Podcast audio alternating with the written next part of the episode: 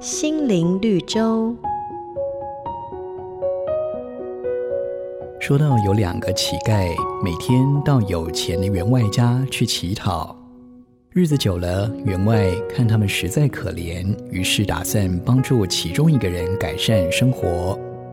有一天，员外叫人做了两块面包，其中一块塞进了元宝，然后叫人把两个乞丐找来。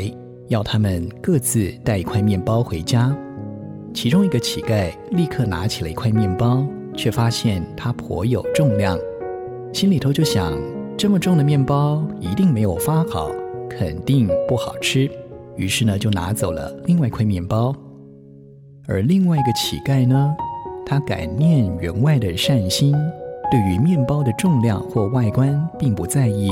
没想到，这反倒让他意外的获得了财宝。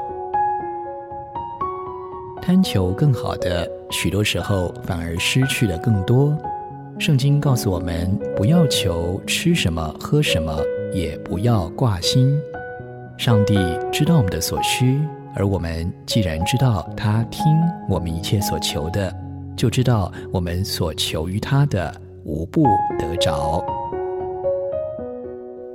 本节目由好家庭联播网、台北 Bravo FM 九一点三、台中古典音乐台 FM 九七点七制作播出。